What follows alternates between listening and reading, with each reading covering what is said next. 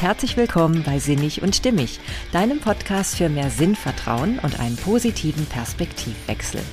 In der heutigen Folge hörst du den zweiten Teil des Interviews, das ich letzte Woche mit der Mutmacherin Ilka Brühl geführt habe.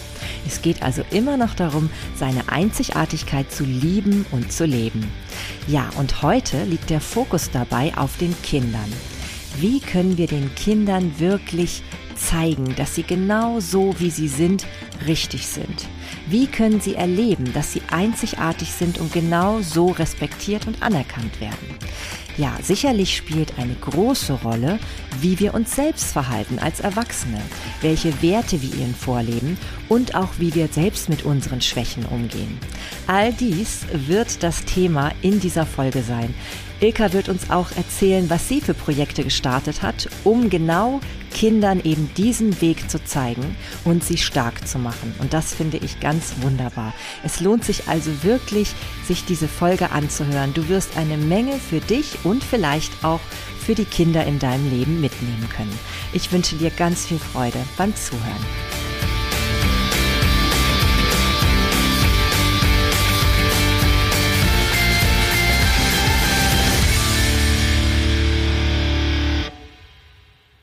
Du sprichst ja nun ähm, auf diesen Kanälen jetzt Insta und, und im Podcast ja vor allem Erwachsene eher an. Ne? Aber ich weiß ja, dass dein Herz auch für Kinder schlägt. Ich selbst bin ja auch Lehrerin. Da haben wir wieder so eine Verbindung.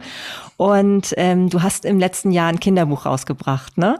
Milo, der Naschkater. Übrigens, meine Töchter, also die Kleine, die hat daraufhin dann gleich gesagt, als sie diesen Titel las, das ist ja eine Mischung aus Naschkatze und Muskelkater.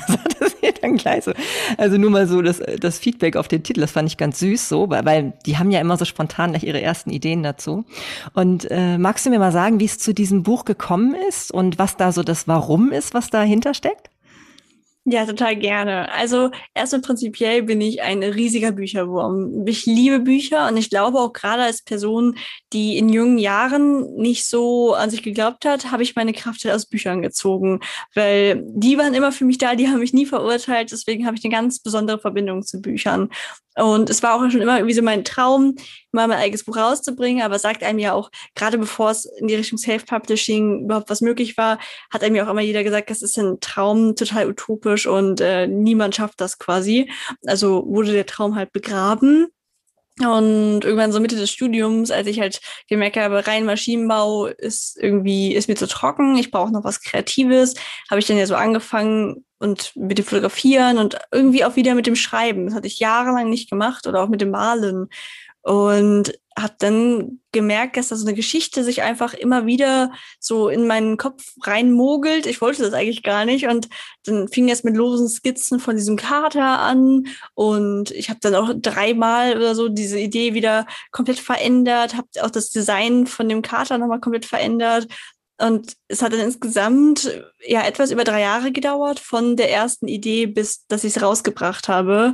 Und ich habe auch ganz daran gezweifelt, ob das überhaupt gut genug ist, weil ich am Anfang habe ich die Idee mit so ein paar Probeseiten auch an Verlage geschickt und halt nur Absagen erhalten und mittlerweile weiß ich, das ist total normal. Es geht selbst äh, gestandenen Autoren teilweise so, dass ihre Ideen noch abgelehnt werden.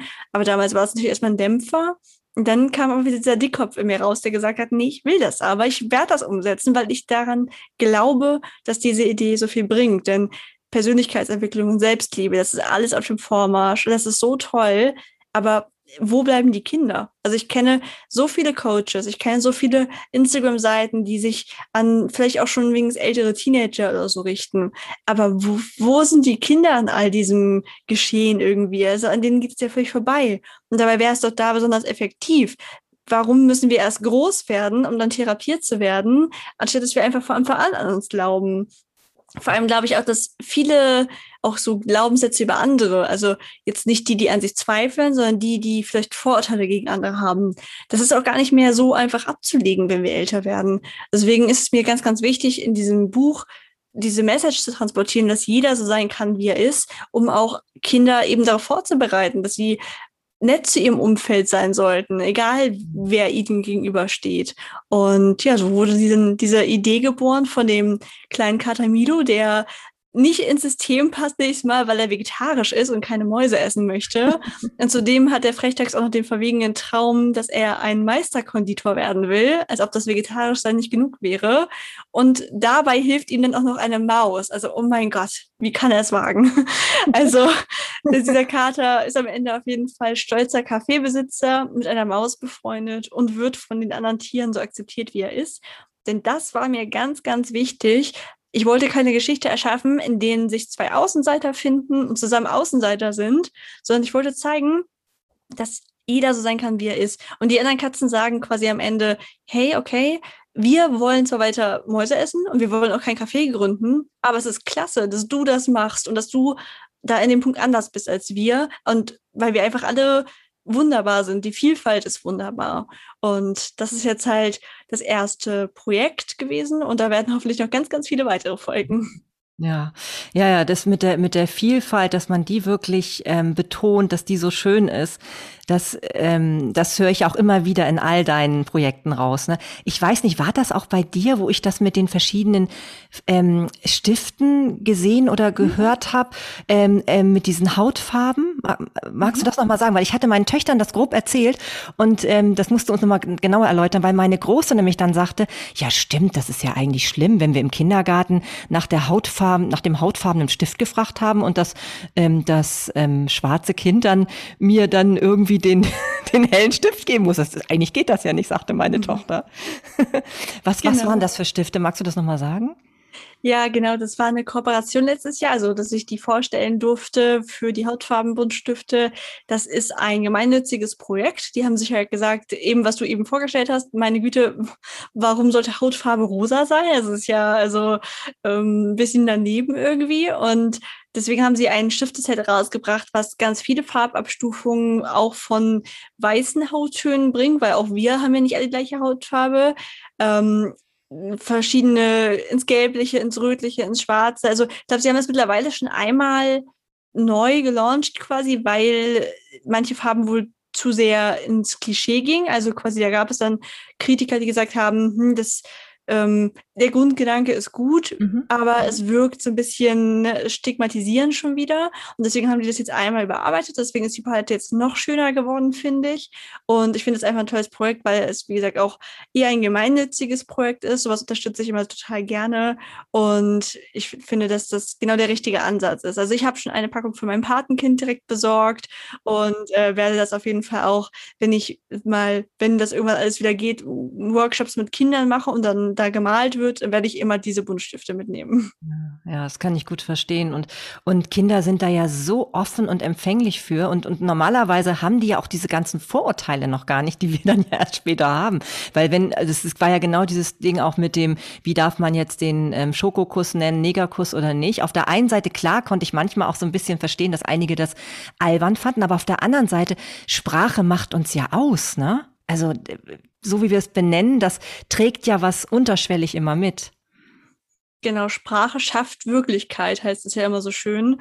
Und bei diesen Sachen wie zum Beispiel jetzt mit dem Schokokurs, da sage ich mir immer, ich habe da mal ein Zitat gehört, ich weiß nicht mehr von wem, aber das, das ist für mich so das, woran ich mich bei allem orientiere egal ob ich es verstehe, egal ob ich es albern finde, wenn mir jemand sagt, dass er durch meine Aussage verletzt wird, warum soll ich denn dagegen argumentieren? Warum soll ich denn dann einen Grund finden, warum ich das Wort trotzdem benutzen kann? Weil, ja, hat man schon immer so gemacht oder so. Wenn mir jemand gerade sagt, dass ihn das verletzt, wenn ich ihn so nenne oder sie. Also eigentlich äh, ab dem Zeitpunkt, wo mein Handeln andere und vor allem nicht nur eine kleine Person, die sich vielleicht anstellt, sage ich mal, sondern wirklich eine, eine Masse von Menschen verletzt, sollte es doch gar keine Suche nach Gründen mehr geben, warum ich das trotzdem so nennen darf. Hm, hm, ja, das, und weißt du, da hast du sofort auch was bei mir getriggert, weil ich, mir ist irgendwann aufgefallen, dass ich es immer furchtbar fand, diese, diesen Begriff Hasenscharte tatsächlich. Mhm. Also das, und ich hatte irgendwann auch überlegt, warum eigentlich, und das war bei mir wirklich so, weil, weil ich mich irgendwie dann so wie, wie so ein Tier, also also ne, als Tier. Und ich meine, ich mag natürlich Tiere, also darum geht's nicht. Aber irgendwie hatte ich mich dann so unmenschlich auf einmal gefühlt. Ja, das macht eine Menge aus. Weißt du was über, weil früher hieß doch auch Aktion Mensch, mit denen du ja auch schon was gemacht hast zusammen, habe ich festgestellt. Ähm, die hießen ja früher auch anders, ne? Die hießen ja Aktion, Aktion Sorgenkind, hießen die damals. Ach. Und auch das ähm, ist ja spannend, dass die sich irgendwann umbenannt haben. Ne? Aber da weißt du jetzt auch nichts zu, glaube ich, ne? Nee, nee. nee das, das, mit Aktion Mensch, das wusste ich gar nicht und ist total spannend. Das macht ja Sinn, dass wenn sie wirklich vorher Sorgenkind hießen und sich jetzt in Mensch umbenannt haben, das zeigt ja im Prinzip den gleichen Ansatz, dass man nicht das sucht, was uns unterscheidet oder so, sondern sagt, am Ende sind wir halt alles Menschen. Und das ist ja auch so mein Ansatz, dass ich immer sage, ne, wir sind nicht nur die Menschen mit Lippenspalte, die Menschen mit Behinderungen, wer auch immer wir sind. Am Ende sind wir einfach alles Menschen und wir haben ganz, ganz, ganz, ganz, ganz viele Merkmale und es ist viel zu einfach, uns da anhand von zwei, drei Merkmalen in irgendwelchen Kategorien einzuteilen. Ja, und wie langweilig wäre das auch, wenn wir alle völlig gleich aussehen würden, ne? Ja, das ist wirklich, wirklich verrückt. Ich würde noch mal gern zu den Kindern zurückkommen. Und zwar hatte ich mal so ein, ein wirklich eindrückliches Erlebnis auf dem Schulhof als Lehrerin jetzt diesmal, aber also nicht als Kind selbst, sondern als Lehrerin. Und zwar hatte ich in der Klasse, ich glaube, da muss der Junge wohl so, das muss zweite, dritte Klasse gewesen sein. Also noch so alt war der gar nicht. Und der mochte mich ganz gern und der mochte auch Mathe sehr gerne. Und er hat sich eben gern sehr ausgiebig mit mir unterhalten. Und dann meinte ich so, als er wieder so ein bisschen länger äh, anfing zu sprechen, meinte ich so, pass mal auf, treffen wir uns in der Pause. Ich habe Pausenaufsicht. Wir also in der Pausenaufsicht intensiv uns unterhalten und da kam auf einmal aus dem Nichts um die Ecke irgendein anderes Kind geschossen, rempelte diesen Jungen ganz doll an, pöbelte auch irgendwie rum und lief wieder weiter. Und ich fand so bemerkenswert, wie dieser kleine Junge reagiert hat. Der hat sich einmal umgedreht, hat so gemeint, hast du ein Problem oder was? Drehte sich wieder zurück und sprach ganz solide und gelassen mit mir weiter. Und da habe ich gedacht, das brauchen wir in den Kindern. Das brauchen wir, dass die sehen, dass das egal, also was da manchmal von außen kommt, was einen ja verletzen könnte oder was man persönlich nehmen könnte, dass das nichts mit, äh, mit der Person selbst zu tun hat. Ähm, können wir sowas durch solche Bücher oder vielleicht auch durch Kurse, du hast ja auch überlegt, Kurse an, an oder so Projekte zu starten an Schulen, ähm, können wir da sowas verbessern, solche Fähigkeiten? Ich denke, da lässt sich auf jeden Fall einiges verbessern, denn letztlich ist es ja oft, wie man es den Leuten vorlebt. Ich kenne so viele Menschen, die sehr schnell an die Decke gehen, die auch viel lästern. Und wenn ich das von meinen Eltern schon so mitbekomme, also wenn ich quasi permanent am Esstisch sitze und mein Papa schimpft über die Menschen, die jetzt hier wieder einwandern. Und dann macht meine Mama noch einen Spruch darüber, was sich denn die Nachbarin dabei denkt, das Kleid sei aber sehr gewagt, was sie da trägt. Oh, ja. Natürlich denke ich dann auch, oh ja, also das ist beides vollkommen nicht in Ordnung. Und bin dann auch so, dass ich irgendwie denke, ich muss auf eine bestimmte Art sein und das Leben dreht sich um mich und ich bin gut und suche die Fehler in den anderen Menschen. Wenn wir aber, also ich hatte eine Freundin in der Schule, die ich total bemerkenswert fand, weil ich ihre Familie extrem harmonisch fand. Und immer wenn ich mit beim Mittagessen war, habe ich mich ganz, ganz geborgen und super, super toleriert und also gut aufgehoben gefühlt.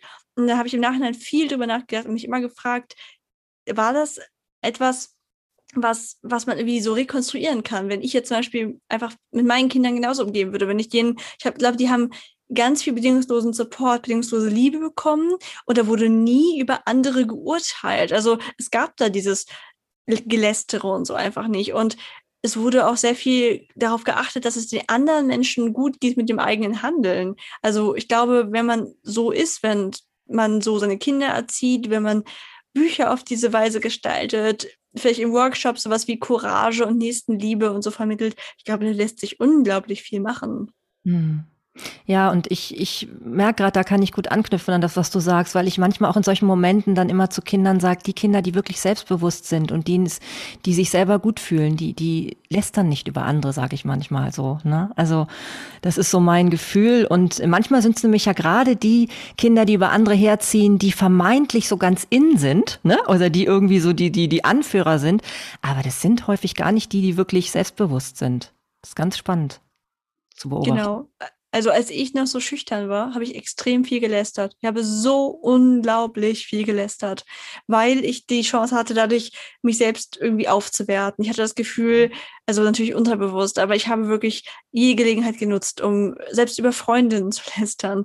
Finde ich total schade heutzutage, aber mache ich auch gar nicht mehr. Ich bin da ganz, ganz empfindlich geworden und denke mir, das zeigt halt eigentlich wirklich gut, wer seine Bestätigung darüber bekommen will, dass er andere abwertet. Hm, ja, also da können wir wahrscheinlich den am besten einfach selber denen das vorleben, ne? Dass wir das eben mhm. überhaupt nicht machen, sondern wirklich das Gute an den anderen sehen. Und was ich auch immer ganz oft sage, ist zu den Kindern, in Zweifel für den Angeklagten. Wenn wir nicht mhm. wissen, was er gemeint hat, gehen wir erstmal davon aus, dass das total nett eigentlich gemeint war oder zumindest neutral.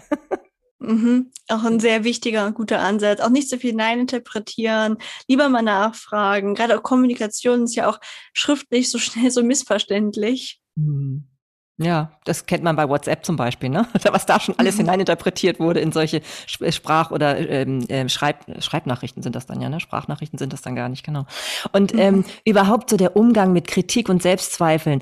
Ich fand so schön vor kurzem, als ich so diese diese Podcast-Folge von dir gehört habe, wo du auch so ein bisschen äh, beschrieben hast, wie es für dich war, als du dann eben festgestellt hast, dass deine Reime jetzt in deinem Kinderbuch jetzt nicht 1a wären, aber ich finde es so klasse, dass man dann, dass du direkt damit dann umgehst und einfach darüber sprichst, weil das sorgt doch dafür, dass man eben auch anderen Mut macht, ähm, solche Hürden zu nehmen und auch mal dann auch mal, dass Dinge zwischendurch nicht alle so reibungslos laufen, oder? Wie, wie hast du das, wie hast du den Mut gefunden, das einfach so zu besprechen? Es hat auch eine Weile gedauert, das muss ich zugeben. Aha. Also es ist so gewesen im Prinzip wie bei allem bei mir. Die Sachen entstehen immer aus meinen eigenen Situationen heraus. Und der Podcast ist damals quasi als Reise zu mir selbst gestartet oder als, dass ich dachte, okay, ich erlebe gerade, dass ich mich verändere und das teile ich jetzt mit Menschen, denen es wahrscheinlich ähnlich geht. Deswegen sind die Themen immer einfach genau das, was ich gerade selber erlebe. Und als ich diese Reime bemerkt habe, direkt nach dem Druck, ich weiß nicht, warum ich vorher da so, so blind war. Ich glaube, ich war halt in so einem richtigen Tunnel und habe das nicht wahrgenommen. Und ich habe ich war so unglücklich. Für mindestens eine Woche steckte ich in einem ganz tiefen Loch. Ich habe mir die aller, aller, allergrößten Horrorszenarien ausgemalt, dass meine äh, Autoren-Illustratoren-Karriere hiermit jetzt beendet ist, dass mich jeder Presseartikel, weil natürlich auch jede Presse sofort über mein Buch berichten wird, denn sie werden mich alle zerreißen. Also wirklich, ich habe mir das ganz, ganz schlimm ausgemalt, weil niemand über Scheitern spricht oder über Fehler. Es ist halt ich habe gedacht, okay, ich bin die Einzige da draußen, der das so geht, dass sie etwas Unperfektes rausgegeben hat und deswegen werden die alle auf mich zeigen. Und im Laufe der Zeit habe ich dann gemerkt, natürlich fällt es den Menschen auf, aber die meisten reagieren auch total liebevoll und wertschätzend und sagen, ja, natürlich ist mir das aufgefallen, aber dafür sind zum Beispiel Illustrationen total schön oder die Geschichte kommt ja trotzdem rüber, egal wie die Reime sind. Und die Kinder in dem Alter, die merken eh noch nicht, ob sich das wirklich reimt. Also für die äh, ist das gar nicht so ein großes Ding. Und da habe ich gedacht, okay, wenn ich das vorher ein paar Mal irgendwo mitbekommen hätte, der wäre mir das bestimmt auch nicht so nahe gegangen, wenn ich einfach irgendwo mal sehen würde. Ich habe das dann zum Beispiel gemacht, dass ich mir Interviews angehört habe von Leuten, die jetzt an dem Punkt sind, wo ich sage, okay, die haben es wirklich geschafft, irgendwelche Bestseller-Autoren oder so. Und die haben alle von irgendwelchen Fehlern am Anfang berichtet. Und das hat mir so viel Mut gemacht. Und dann habe ich gedacht, nee, darüber muss ich einfach reden. Jetzt nicht als Rechtfertigungsfolge oder so, so gar nicht, sondern wirklich als ein, vielleicht kannst du für dein nächstes Projekt was mit, daraus mitnehmen. Weil was wäre denn die Konsequenz gewesen, wenn ich gesagt hätte, okay, ich bringe es jetzt nicht raus, weil es nicht perfekt ist oder so. Dann hätten die Leute vielleicht sich nicht die einen oder anderen schiefen Reim anhören müssen.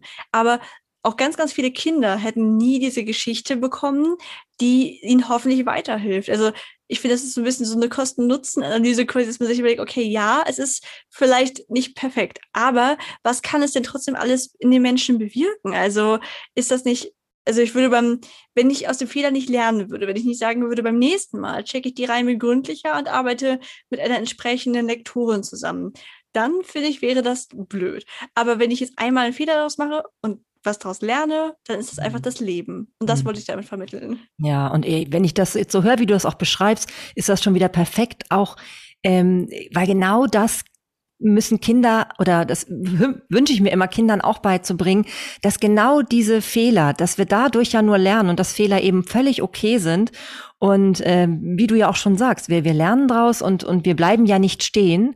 Und wenn wir aber von vornherein uns wegen solcher Möglichkeiten von, von Dingen, die schiefgehen können, gar nicht erst loswagen, dann, dann wäre es ja richtig schade, ne? Richtig, dann haben wir irgendwann diese eine vermeintlich perfekte Idee, die wir hervorholen in unserem Lebensende und wir haben aber nie was ausprobiert und dann ist die vielleicht auch gar nicht perfekt, weil wir werden nie an alles denken. Also dieses Trial and Error, einfach immer wieder aufstehen, vielleicht auf die Nase fallen und es dann ein bisschen besser machen. Das ist so, finde ich, wie wir einfach viel mehr unser Leben gestalten dürfen und das geschieht halt, indem wir auch so eine Fehlerkultur etablieren, in der es in Ordnung ist, auch mal auf die Nase zu fallen. Hm. Ja, und das Entscheidende an diesem Buch, so wie ich es eben jetzt auch gelesen habe, ist ja wirklich die, die Message, ne, die dahinter steht. Und das andere ist ja sozusagen nur die, die, ähm, die Hülle, in die es dann verpackt ist, ne, in Reimen zum Beispiel. Aber, aber das, was ja ans Herz geht, und wir wissen ja im Grunde genommen, alles, was jetzt um, ums Lernen geht, muss ja immer mit Emotionen verknüpft sein. Und das ist ja das Entscheidende. Das ist da ja bei, überhaupt nicht verloren gegangen, ne? Das darf man ja nie vergessen. Ja. Richtig, das sehe ich auch so. Und ich habe ja gesehen, ähm, dass es da noch ein anderes Buchprojekt gibt. Ne? Man kann sogar schon ähm, den Titel sehen, habe ich geguckt, wenn man, wenn man so auf den üblichen Plattformen Bücher bestellen will, habe ich gesehen. Anders schön wird das, glaube ich, heißen, habe ich gesehen, dein Buch. Worum geht's denn da? Darfst du da ein bisschen was zu sagen oder was darfst du dazu sagen? Genau, seit es jetzt mittlerweile da so gelistet ist, darf ich ein bisschen was sagen. Der Untertitel ist, äh, wie ich lernte, mich selbst zu lieben. Und das ist im Prinzip meine Lebensgeschichte, wobei es ein ziemlich witziger Zufall ist, wie es zu dem Buch kam. Mhm. Denn ich habe quasi den Vertrag unterschrieben, in der Annahme ein anderes Buch zu schreiben. Also ich habe gedacht, das ist eine eine Art Mini-Ratgeber, so ein bisschen so wie mein Podcast, sage ich mal, so so ganz bewusst diese Eindrücke zu teilen, Geschichten zu teilen, wo ich denke, die könnten anderen was nützen. Mhm. Und habe dann erst im Nachhinein mitbekommen, dass es ein bisschen ein Missverständnis mit dem Verlag war und das eigentlich wirklich meine reine Lebensgeschichte sein soll. Natürlich, weil daraus Leute ganz viel mitnehmen können. Aber als ich das dann realisiert habe und mir bewusst geworden ist, dass ich dann ja jetzt quasi mein Leben niederschreiben muss und ganz viel Privates auch da natürlich drin steht, war ich im ersten Moment schon ein bisschen geschockt, äh, dass ich da irgendwie jetzt meine Biografie schreibe, auch vor allem mit 28, 29, ein total komischer Gedanke irgendwie. Aber ja, als ich jetzt beim Schreiben war, habe ich ganz schnell reingefunden, weil es ist ja nicht, als ob ich da irgendwelche, es ist ja nicht äh, das Dschungelcamp oder so, was ich da aufschreibe, sondern es sind ja die Erfahrungen, die ich niederschreibe, wo ich das Gefühl habe, da können Menschen von profitieren, dass ich halt einfach so ein bisschen erzähle, wie das Leben verlaufen ist und wo ich so ein bisschen meine Schwierigkeiten hatte, wie ich mich dann verändert habe, weil ich so im Prinzip hoffe, erstens den Menschen Mut zu machen, die in der gleichen Situation sind, dass sie sehen, hey, ne, bei Ilka ging es auch 20 Jahre lang nicht so gut und dann hat sie irgendwie ihren Weg gefunden. Und auf der anderen Seite aber vielleicht auch die Eltern von Menschen, damit die sagen, okay, ich habe jetzt die Diagnose halt, mein Kind kommt mit Lippenspalte auf die Welt, ähm, wird das überhaupt ein glückliches Leben haben, dass man denen dann dieses Buch geben kann und sie sehen, ja, doch, das geht auf jeden Fall. Und auch die Menschen, die einfach mit sowas gar keine Berührungspunkte haben und deswegen vielleicht Vorurteile haben und die einfach mal in die Lebensrealität von einem anderen Menschen reinschnuppern können. Und deswegen kann ich mittlerweile total gut zu dem Buch stehen. Ich freue mich super doll darauf, wenn es rauskommt, weil es durch Corona nämlich verschoben wurde. Es wäre eigentlich jetzt vor drei Tagen erschienen, im Ach. 19. April. Aber weil damit ja auch so ein bisschen so eine Lesereise einhergehen soll, haben wir es dann auf den 23. August gelegt. Und ich hoffe einfach, ich drücke beide Daumen, dass da irgendwie dann Ende August, Anfang September ein bisschen was geht, dass man so kleine Lesungen halten kann. Und selbst wenn nicht, dann überlege ich mir was ganz Tolles Digitales. Also ich ich freue mich schon richtig dolle drauf, bin aber auch natürlich auch ganz gespannt, denn es wird, das ist so ein bisschen auch mein Learning aus dem Bilderbuch, es wird negative Stimmen geben, das ist logisch, es gibt nie nur positive Stimmen. Wenn du aber äh, negative Stimmen zu deiner Lebensgeschichte, zu deinem Leben erhältst, ich glaube, das wird mir sehr nahe gehen und ich muss mir da auch jetzt schon mal vorsorglich ein richtig dickes Fell zulegen, glaube ich. Mhm, mhm, ja, ich, äh, das finde ich ganz spannend, weil mir eben auch gerade so, als du das so erzählt hast, nochmal so die Frage auf der Zunge lag, ähm, spontan ähm, überhaupt, es gibt ja Menschen, die können das so gar nicht nachvollziehen, wenn man so offen umgeht mit seinem Leben, so wie du es tust. Und ich tue das ja auch tatsächlich auch. Also ich erzähle ja auch in meinem Podcast unheimlich viele persönliche Dinge ähm, weil ich aber selber auch immer in meinem Leben die Erfahrung gemacht habe, dass wenn ich so bin einfach und Dinge so von mir erzähle, dass das schon immer Leuten geholfen hat. Und ähm, irgendwann habe ich überlegt, warum, warum gelingt mir das eigentlich jetzt, je älter ich werde, immer besser? Und ich glaube, es hat damit zu tun, dass ich immer mehr meine Werte auch wirklich lebe und nicht nur auf der einen Seite Dinge sage und äh, hinter denen ich angeblich stehe, sie aber dann nicht tue. Kannst du das auch so empfinden? Hast du da auch einen Bezug zu? Mm, total. Also dieses, die Sagen, die man dann vielleicht noch gar nicht so meint oder wo man nicht komplett das so ausleben kann. Ich glaube, das ist oft am Anfang einer Transformation, dass man so denkt, zum Beispiel, ich bin für Vielfalt, so aus logischen Gründen, klingt gut für mich, aber ich kann mich ja nicht mal selber akzeptieren. Wie soll ich das denn glaubwürdig rüberbringen? Und je länger wir uns in diesem Bereich befinden und je mehr Souveränität und ja, ja, das Wort, irgendwie kam es mir gerade den Kopf, ist aber falsch, so, sag ich mal, Expertenstatus, also dass wir uns einfach so dolle mit diesem ganzen Thema befasst haben, dass wir sagen, okay, ich kann da jetzt auch wirklich zu stehen, weil ich das, weil ich davon absolut überzeugt bin, dass das der richtige Weg ist, es so zu handhaben. Ich könnte mir vorstellen, dass das damit reinspielt. Hm, hm. Ja, ja, also auf jeden Fall ist dieses authentisch sein ähm, dann viel einfacher, wenn man wirklich dazu steht, was man tut und und es ist auch befreiend und dann hat man gar keine Angst, dass Leute irgendwie gerade so ich bin ja auch Lehrerin, ne? Da, da haben ja auch also viele Lehrer merke ich immer so haben immer sehr groß Angst, dass was über ihr Privatleben bekannt wird. Denke ich immer so, nee, also wenn wenn ich ähm, so bin, wie ich bin, einfach und nicht irgendwie auf einmal anders vor anderen Leuten, dann dann geht das eigentlich und das hat auch schon wahrscheinlich viel viel mit Selbstakzeptanz zu tun. Also das gebe ich auch immer gerne mit. Ja. Ja, und es ist ja auch so eine Sache, was erwarte ich denn von meinem Umfeld? Bin ich so, dass ich vielleicht auch aus Unwissenheit entsteht ja auch oft Angst, dass ich denke, okay, wenn ich jetzt das Preis gebe, stürzt sich die Welt dann darauf und quasi prügelt auf mich ein. Das ist ja ganz oft auch, wenn etwas Neues, also als mein erstes Bild online gegangen ist, habe ich jederzeit mit schlechten Kommentaren gerechnet. Ich war minütlich habe ich mein Instagram gecheckt, um zu gucken, ob da irgendwer was Gemeines schreibt. Heutzutage, also geht mein Handy dann erstmal quasi für vier Stunden irgendwie aufs Sofa, während ich ganz woanders bin und ich äh, mache mir gar keine Gedanken darüber, ob da gerade irgendwer meine Story oder mein Bild irgendwie negativ auffassen könnte, weil ich so doll an das Gute in den Menschen da glaube und denke, warum sollte das denn jemand machen? Also ich gehe erstmal vom Besten aus. Ich meine, ich sage da ja nichts Verwerfliches. Warum sollte also jemand was wie mit meinem Privatleben irgendwie was Negatives machen. Und ich glaube, so wie man in den Wald hineinruft, so schallt halt auch wieder heraus. Und wenn ich voller Vertrauen da hineingehe, dann glaube ich eigentlich auch, dass es belohnt wird. Und ich wüsste auch nicht, was, was verkehrt daran ist, dass ich so ein bisschen aus meiner Kindheit oder so erzähle. Das ist ja nicht, also ich bin sehr vorsichtig gewesen damit, wenn es um andere Menschen geht. Da habe ich schon ähm, alle Namen erstens abgeändert und auch ähm, ganz, ganz, ganz wenig überhaupt von anderen Menschen erzählt, weil ich finde, das ist halt einfach, ich will nicht für sie entscheiden, was preisgegeben wird, aber bei mir selber, ach, da bin ich mittlerweile wirklich ganz schmerzbefreit und mache mir da gar keine Sorgen. Ja, und ich glaube, dass dein Warum, was dahinter steht, was ich da so raushöre, eben anderen Menschen damit zu helfen, das ist ja was völlig anderes, als wenn man ein Buch schreibt über sich selbst, womit man sich profilieren möchte. Ne? Total. Das macht, das macht den Unterschied, ne? Da muss ich ein bisschen lachen, weil meine Lektorin hat mir den ersten Entwurf von dem Buch so um die Ohren gehauen, weil ich erstens habe ich also ich, wahrscheinlich durch den Podcast und so reflektiere ich mich natürlich auch einfach total viel selber. Und so ein Buch ist aber nicht so aufgebaut, dass du dauernd reflektierst, sondern es ist ja mehr wie eine schöne Geschichte, die halt auch meine Lebensgeschichte ist. Und dann kannst du vielleicht auch mal in der heutigen Zeit, wenn du dann da angekommen bist, was reflektieren. Aber bei mir war das quasi immer Kapitel aus der Kindheit und ich habe sofort jeden Satz zerlegt und immer so, hm, vielleicht habe ich mich so gefühlt und vielleicht habe ich das dessen deswegen gemacht und vor allem alles Negative habe ich immer sofort relativiert und meinte, heute würde ich das anders sehen und so und ich wollte halt so dolle vermeiden, dass ich da A, mich irgendwie als besonders tollen Menschen darstelle und B, dass ich mich als Opfer darstelle. Ich habe also sie meinte halt, es hat sich halt irgendwie wie so eine wissenschaftliche Abhandlung gelesen. Und jetzt sind wir aber an einem Punkt, da liest es sich wie ein schönes Buch und ich hoffe, dass trotzdem aber klar wird, dass ich weder sehr von mir überzeugt bin auf eine krankhaft starke Weise, noch dass ich irgendwie mich für ein Opfer halte. Ja, nee, das ist so schön, wie du das beschreibst. Vor allem, ich kann mir das so vorstellen, wenn du dann irgendwas beschrieben hast und es gleich erklärt hast. Mhm. Ähm, und letztendlich ist es aber wahrscheinlich ja gerade heilsam, wenn dein Leser das liest und mitfühlt, wie es dir ging, ne? Und das genau. selber erstmal erlebt, ne?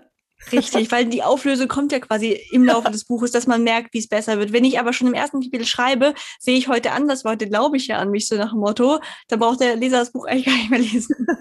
Das hat, das hat auch wieder viel mit Vertrauen zu tun. Das merkt man auch als Mutter eben so und das merke ich im Alltag eben auch, dass ich manchmal immer denke, oh, ich möchte denen die ganzen Erfahrungen alle möglichst ersparen, so schlimme Erfahrungen. Und, aber ich merke dann ja doch, okay, da kann man Vertrauen haben, dass die ihren eigenen Weg so da durchfinden. So wie deine Leser wahrscheinlich dann auch mit diesem Buch, ne? Ja, mhm, genau. Ja, es wird bestimmt Leute geben, die schon der Hälfte abbrechen und die dann eine Bewertung schreiben, was für ein quasi, ne, so, so, so ein Jammerlappen oder so. Da denke ich mir, ja, dann waren es die falschen Leser. Also das waren dann garantiert die falschen Leser.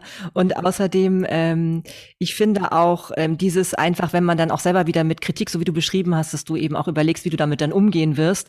Ähm, kennst du das Buch Die vier Versprechen? Da ist ja ein eins der Versprechen eben auch, ähm, ich nehme nichts persönlich, ne? Und das, mhm. äh, wenn man das so echt wieder verinnerlicht und die anderen drei Versprechen sind übrigens auch super, dann, äh, dann wird, wird einem immer so bewusst, ey, dass das, wenn man das jedem Menschen mitgeben könnte, dann merkt man wieder, es hat wieder mehr mit deinem Kritiker zu tun, also der, der kritisiert, als mit dem, was du da wirklich mitgeben willst, ne?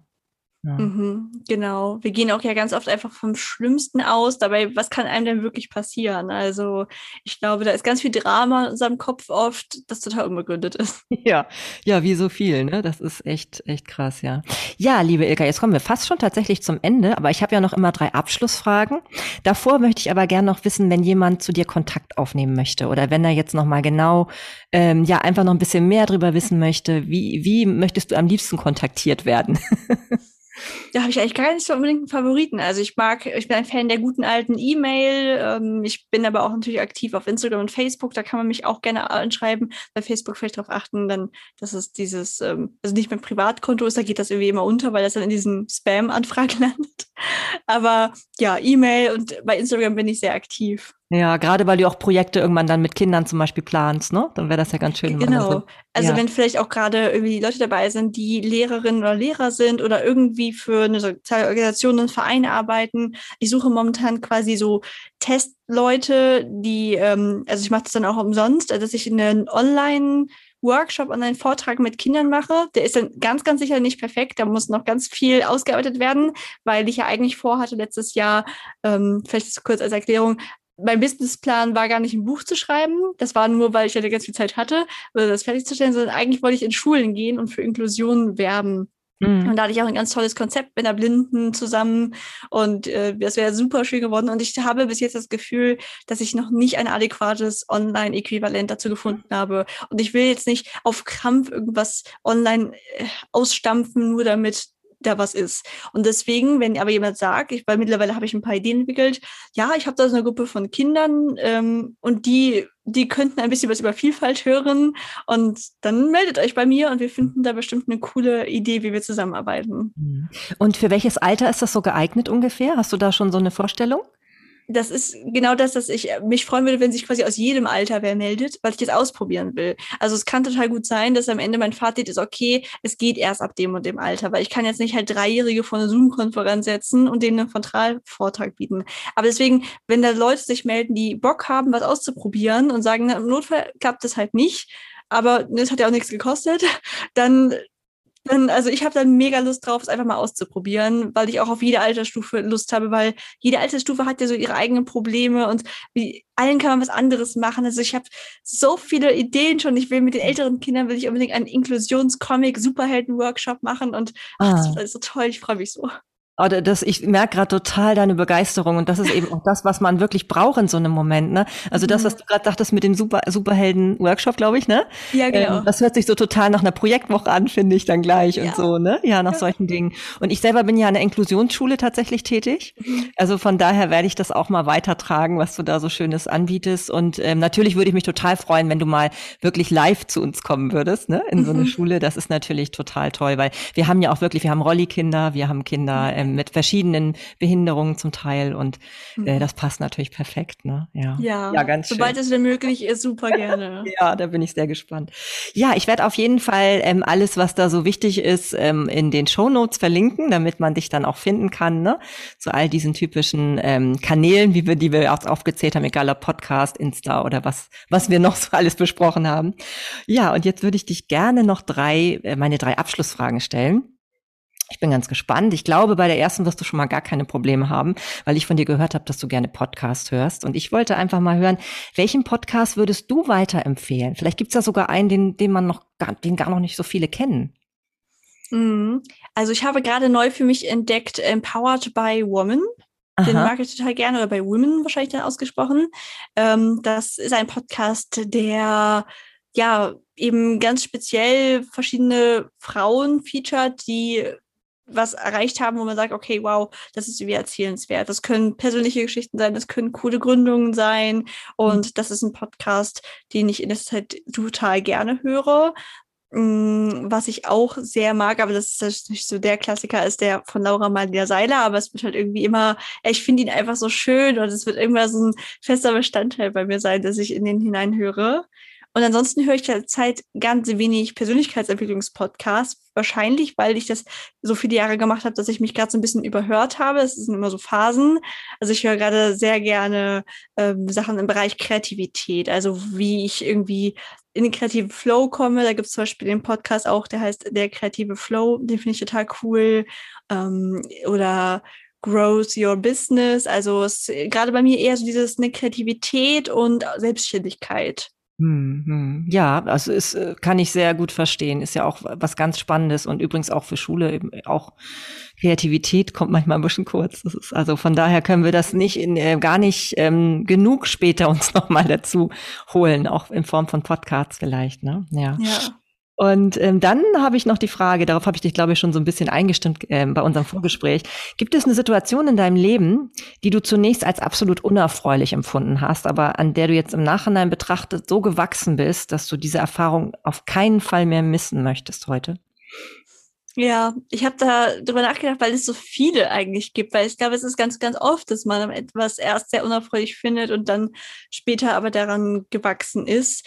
Ähm, es ist ganz offensichtlich auf jeden Fall schon mal die Lippenspalte, die ich früher als was sehr Schlechtes wahrgenommen habe, obwohl ich mittlerweile, ich weiß nicht, es, ist, es gibt die Option ja nicht wirklich, deswegen ist das immer sehr hypothetisch, ob man es wirklich machen würde. Mhm. Aber wenn mir jetzt jemand anbieten würde, meine Spalte wegzuschnipsen, ich glaube, ich würde ablehnen, weil sie gehört zu mir. Ich habe sie voll akzeptiert mittlerweile. Sie macht mich aus. Und ich finde auch, dass sie mir mittlerweile auch ganz viel gibt. Also abgesehen davon natürlich, dass es irgendwie ein Merkmal von mir ist, habe ich das Gefühl, dass ich dadurch mich verbunden fühlen kann mit vielen Menschen, die vielleicht auch sich nicht ganz dem Norm Schönheitsideal entsprechend sehen und dass ich das finde, dass es manchmal glaubwürdiger ist, wenn ich das aus dieser Perspektive machen kann, als wenn ich als normschöner, makelloser Mensch anderen erzähle, ach, lieb dich doch, wie du bist, so. Also, ich finde, das ist einfach so ein rundes Gesamtpaket dadurch jetzt und ich bin wirklich sehr froh, dass ich so gesund bin, dass ich, also ich kann gerade so viel Positives sehen und die Spalte ist da kein bisschen irgendwie ein Manko. Das andere war das mit dem Maschinenbaustudium. Also natürlich äh, könnte ich mich irgendwie darüber ärgern, dass ich vier Jahre meines Lebens studiert habe in einem Beruf, den ich gerade nicht ausübe. Und habe ich da auch noch zwei Jahre drin gearbeitet, aber ich glaube, alles bringt einen weiter. Jedes Wissen, das man lernt, Wissen ist nie umsonst. Und es hilft mir ja auch total, mich in eher technische Bereiche hineinzuversetzen, sowohl zu den Kreativen. Und ich finde es auch ein cooles Zeichen zum Beispiel für junge Mädels, dass ich denen sagen kann, ja, ich bin jetzt gerade kreativ, aber ich habe auch Maschinenbau studiert. Also traut euch auch in die naturwissenschaftlich-technischen Berufe. Also eigentlich gibt es, glaube ich, nichts in meinem Leben, was ich so bereue und anders machen würde. Mhm. Ja, ich habe doch gewusst, dass du ein perfektes Beispiel einfach für diesen Podcast bist, weil eben wirklich, ja, weil es ja hier genau um diese Perspektive geht, ne, um immer wieder zu gucken, dass man doch aus jedem dann doch irgendwie noch was super Tolles mitnehmen kann am Ende, ne? Ja, sehr mhm. schön. Ja, ja, ich hab's gewusst, liebe Ilka. ja, und und ähm, meine meine letzte Abschlussfrage ist: Ergänze diesen Satz. Und zwar, anstatt darauf zu pochen, Recht zu haben, sollten wir lieber häufiger versuchen zu verstehen, warum die andere Person das denkt und unser eigenes Handeln hinterfragen. Hm. Ja, das ist, ist bestimmt sehr, sehr hilfreich, ne? wenn wir das öfter mal tun würden. ja, ja, ich, ich merke eben tatsächlich, ne, es ist so häufig mit dem, mit dem Recht haben und dabei hilft es uns gar nicht, ne? Und dieses, was du gerade sagst, dass man da mal überlegt, was es noch alles für Gründe haben könnte, das kann das Leben schon sehr angenehm, angenehmer machen. Ne? Und manchmal auch einfach fünf gerade sein lassen. Also ich bin zum Beispiel, ich diskutiere tatsächlich relativ ungerne, ähm, wenn mir das Thema ganz, ganz wichtig ist und ich habe das Gefühl, da wird gerade echt irgendwie Unrecht getan, so dann äh, kämpfe ich natürlich total dafür. Aber so im Alltag, bei Dingen, die total banal sind, wenn man sich jetzt quasi darüber streitet, habe hab ich die Zahnpastatur gestern zugedreht oder nicht? ähm, also es gibt natürlich noch etwas weniger belanglose Dinge, aber ich finde, die meisten Diskussionen, die man führt, sind absolut unnötig. Und wenn Leute Spaß am Diskutieren haben, dann können sie das super gerne ausleben. Da kenne ich mehrere Leute und dann passt das ja für die auch. Aber ich habe halt null Spaß daran und mir bedeutet es, gar nichts recht zu haben. Deswegen, wenn ich quasi zu 100 Prozent davon überzeugt bin, dass ich diese Zahnpastatube gestern Abend zugedreht habe, dann sage ich, ja, es kann gut sein. Wahrscheinlich habe ich sie nicht zugedreht, weil ich einfach keine Lust habe auf die Diskussion und denke, äh, niemand verleiht mir irgendwie einen Orden, wenn ich am Ende doch recht hatte und darauf gepocht habe. Es bringt mir halt nichts. Ja, ja, ja. Da kann man auch manchmal einfach schön beenden mit dem Satz, ich, ich ähm, sehe das anders und liebe dich trotzdem. Ja, auch sehr gut, auch sehr gut. ja, liebe Ilka, ich danke dir von Herzen für dieses wunderbare Gespräch. Ich hoffe, dass du noch wahnsinnig viele Menschen mit deinen Büchern, deinem Podcast und auch deinen anderen geplanten Projekten erreichen wirst und dass du diese so umsetzen kannst, wie du es dir vorgenommen hast. Oder, und das ist ja vielleicht das Spannende im Leben, womöglich sogar noch viel besser, als du dir bisher vorstellen kannst. Liebe Marlene, vielen Dank für die Einladung. Ich habe mich hier pudelwohl gefühlt. Ich finde großartig, dass du diesen Podcast machst und auch total schön, dass du in einer inklusiven Schule bist und glaube, dass du auf jeden Fall ganz viel Licht in diese Welt mit dem bringst, was du tust und danke dir sehr. Danke dir. Ja, das war das Interview, das ich mit Ilka geführt habe. Und ich muss sagen, ich freue mich jetzt immer noch total, dass ich die Gelegenheit hatte, über all diese Dinge mit ihr zu sprechen. Ich finde, sie sprüht nur so vor Energie und auch vor Überzeugungskraft, denn wie soll man anders sagen, jemand, der so authentisch über all diese Dinge spricht, sich anzunehmen und auch das wirklich weitergeben zu wollen an unsere Kinder und auch an alle anderen Menschen, die es eben hören wollen, das finde ich einfach nur wunderbar. Sie ist also tatsächlich das Programm, was sie eben auch verspricht mit dem Titel ihres Podcasts, Du bist wunderbar. Genau, und ich denke, wir können uns eine Scheibe davon abschneiden in vielen Bereichen. Das macht uns selber glücklicher und die Leute um uns herum. Ja, und es ist auch wirklich definitiv viel sinnvoller, manchmal fünfe gerade sein zu lassen, wie sie so schön am Ende gesagt hat. Ja, in diesem Sinne hoffe ich, dass auch du etwas Gelassenheit in dein Leben bringen kannst bezüglich deiner eigenen Person und auch bezüglich deiner Kinder. Sei entspannter, zeig ihnen, dass sie so sind, wie sie sind und dass sie da richtig sind. ja, und ich glaube, dann ist uns viel geholfen und wir werden auch insgesamt viel friedlicher und glücklicher miteinander leben können. In diesem Sinne wünsche ich dir noch eine wunderbare Zeit. Vielleicht hörst du wieder rein und ich freue mich auch sehr, wenn du Lust hast, mal ein Feedback zu hinterlassen. Ilka und ich würden da bestimmt gerne was drüber lesen. Du findest mich ja bei Instagram unter Sinnig und Stimmig. Und wo du Ilka findest, das kannst du in den Shownotes lesen. Ich sage Tschüss, bis zum nächsten Mal. Alles Liebe, deine Marlene.